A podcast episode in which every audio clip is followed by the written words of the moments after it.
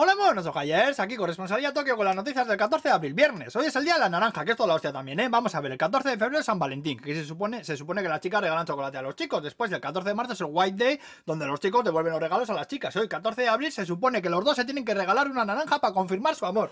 Madre mía, joder, a este paso que vamos a tener que hacer allí por diciembre, presentarnos en casa de la novia con un carruaje de caballos, con un vestido de renacimiento o algo, es que nadie va a parar esta mierda. Joder, muchos estáis estirando la tontería, ¿eh? Os lo digo, ¿eh? Joder, qué presión, se va a romper el amor de tanta hostia que hay que hacer coño, dejadnos querernos en paz, hostia.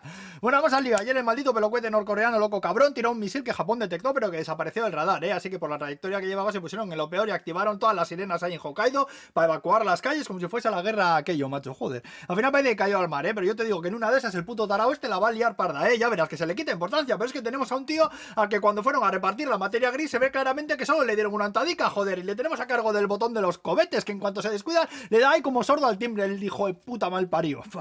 En fin, intentaremos no darle muchas vueltas porque menudo sin vivir, coño. Bueno, Murakami, que anunció hace tiempo que sacaba novela, por fin han empezado a venderla en las tiendas, ¿eh? Ayer o antes de ayer creo que es, ¿eh? Hostia, que igual solo soy yo solo, ¿eh? Pero ¿no os parece que siempre que sale Murakami en las fotos o en la tele sale ahí con la cara esa que parece que huela raro siempre, ¿sabéis? Como si estuviese oliendo a vinagre así todo el rato, ¿no sabéis lo que os digo? Como que el mundo en general le damos a sketch o algo, ¿no sabéis?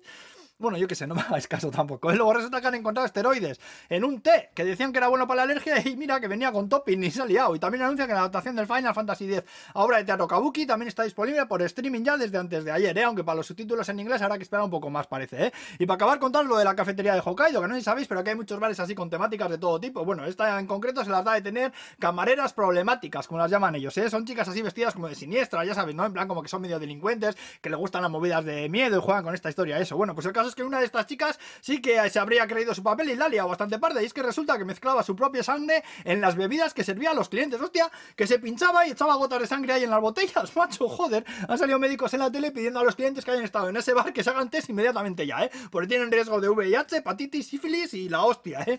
Hostia, me cago en la puta, macho. En cuanto te descuidas, joder, que sale un puto loco por ahí, joder. Madre mía, y bueno, pues ahí os voy a dejar con la movida para que le deis vueltas el fin de semana. ¡Hala! Buen fin de semana a todos. Agur, pues.